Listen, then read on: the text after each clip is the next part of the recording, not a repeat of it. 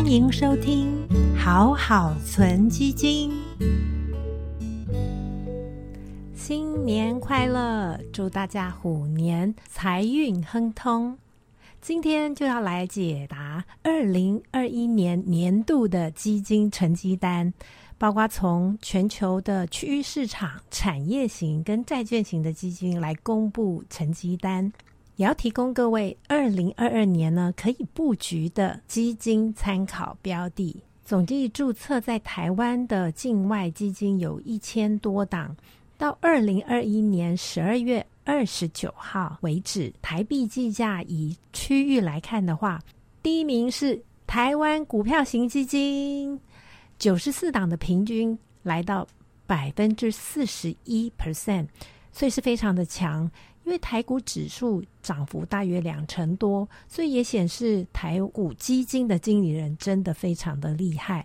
第二名呢是美国股票型基金，七十档美国股票型基金平均二零二一年的涨幅是百分之二十，表现比较差的多数是新兴市场。不过除了台股之外，印度市场表现也很好，二零二一年的平均二十四档的涨幅是百分之十八。这都已经换算成台币计价了。全球股票型基金有一百三十档，平均涨幅也有百分之十一。欧洲股票型平均涨幅也是百分之十一。其中呢，各个区域的中小型股表现都相对也是不错的。美国的中小型股涨幅有百分之十七，欧洲的中小型涨幅有百分之十。亚洲虽然大型股表现不好，但是亚洲的中小型十五档的平均也有百分之十的涨幅。表现最差的区域，大家不意外，因为中国股市的坏消息非常的多。以大中华股票型基金四十五档平均来看的话，二零二一年平均跌幅有一成，算是二零二一年的输家。那么，二零二二年在区域的布局上，确实目前看起来，就经济展望、跟企业获利、跟评价面来看，亚洲新兴市场虽然相对于便宜，但是确实有中国经济是不是能够有更好的成绩的一个变数，以及对于大型科技股跟网络类股监管。对于整个区域经济的影响，都还是需要持续观察。所以目前来看，还是对于台股、美股二零二二年的表现比较值得期待。就产业来看，表现差异一样是蛮大的。很好的产业型是能源、天然资源。以能源基金二零二一年平均涨幅大约有在两成到三成，看能源股的比重。如果能源高的涨幅大概在三成，如果是天然资源里面，因为有黄金或其他的矿业类股，那么二零二一年的平均涨幅就大约在百分之二十左右。另外表现比较好的类别，包括像是全球的不动产，十三档基金涨幅平均有百分之二十。另外呢，像是世界气候变迁指数。平均涨幅也是百分之二十，都是属于产业题材当中非常热络，而且也有带动股价表现的一些产业。表现比较弱的产业呢，就包括像是黄金，平均跌幅百分之十二，以及生计，平均跌幅大约一成左右。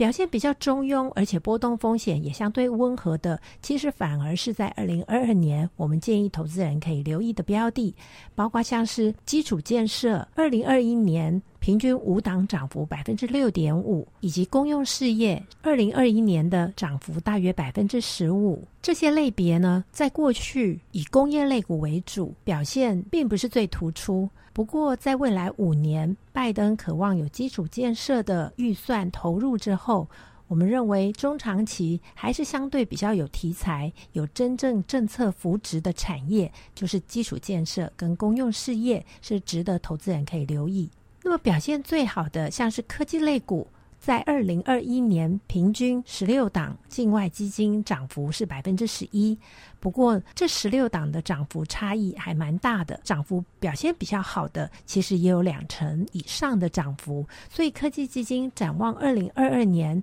如果投资人台股本身就有做布局的话，那么因为台股表现好，主要是像半导体一些硬体供应链为主，所以在境外美国的科技股基金就可以选择是以网络软体为主的科技类股，如此就是可以跟台股的科技类股有一些差异。所以投资组合当中，就算是同时纳入，也可以达到分散风险的一个效果。所以，产业型基金在二零二二年相对比较建议积极的，仍然可以维持主流的科技类股，同时布局台股以及美国的科技股。比较稳健的投资人也可以布局在政策扶植的基础建设与公用事业，同时也搭上气候变迁的潮流议题，选择全球型的气候变迁类型基金。第三部分就是债券了。其实，在二零二二年的投资主轴，我们除了建议第一要把握主流科技，第二要掌握两大潮流，就是基础建设以及全球气候变迁两大主题之外，第三还要掌握三个金流。主要是因为在二零二二年市场还是会有三大变数，也就是高大上。高是通膨，可能还是比较高。投资人要留意手中的持债或者是持股股息值利率可以有百分之三以上，比较能够对抗通膨。第二，高大上的大就是疫苗施打还是会持续的扩大。二零二二年还是走向与病毒共存的环境。可能还会有新的变种病毒，不过人类的阴影以及疫苗的开发速度也都越来越快，所以还是会呈现像二零二一年第四季的状况，市场可能会恐慌。不过因应疫苗的研发以及疫苗施打更加普及，对于经济的影响还是会受到控制。整体而言，对于原本受到疫情影响比较大的传统产业，我们说以道琼为主的航空、观光或者是传统类，其实在二零二二年还是有机会逐步往上走尖。对于新兴市场而言，在二零二二年的下半，也就是美元预估在联准会三月份停止购债，六月份可能开始升息之后，美元可能会达到一个高峰。之后市场在美国真正开始升息之后，通常美元反而不会那么强势，而资金也会真正开始去美国以外寻找其他的投资机会。所以，对于现在手中有新兴市场。或者是跌幅比较大的中国市场，如果比重不高，还是建议要持续有耐心的定期定额去投资，可以看二零二二年下半年的一个转机。那么另外一个方式就要靠三种金流的一个方式来稳定你的投资组合。稳定金流的最佳方法就是纳入有月配息的平衡型基金或者是债券型基金。那我们也来揭晓二零二一年的成绩单。以平衡型跟债券型基金、境外基金表现最好的类别就是美国的平衡型。二零二一年三档的平均涨幅百分之十二。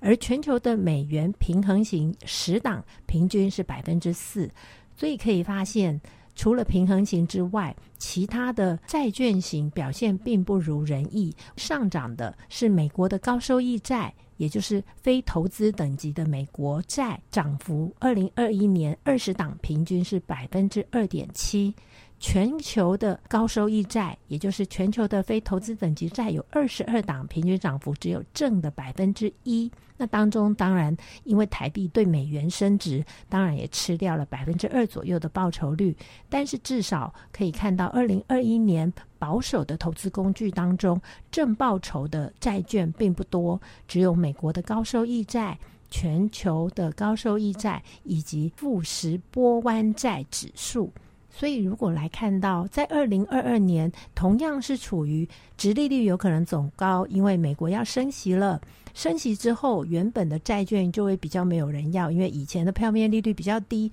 所以就会造成债券价格的下跌，所以越保守的债券原本利率就不高。如果美国政府要升息，大家会等着去买新的债券，旧的债券就会下跌。所以这就是为什么二零二二年我们仍然认为，如果美国是开始要升息，那么美国政府债这一类比较保守的，像全球的政府债。都有可能还是处于比较不利的。那二零二一年呢，这一类的高债性的政府债呢，其实是下跌百分之三到百分之四左右的。那么新兴市场债呢，因为新兴市场的汇率又对美元贬值，所以新兴市场债呢，跌幅又更高，超过了百分之五。所以，对于二零二二年的布局，确实应该还是股票要高于债券。而债券的目的是为了，如果你还是希望维持投资组合的波动风险比较低，而且你可能是接近退休族，你每个月还是需要有一些利息收入，那么我们就建议你可以适度搭配三成左右的，是在美国的平衡型基金以及美国的非投资等级债，就是高收益债，或者是全球的高收益债基金当中。来做稳健的配置。今天的分享就到这边。投资一定有风险，投资基金有赚有赔，申购前要详阅公开说明书。祝大家投资顺利，我们下次再见，拜拜。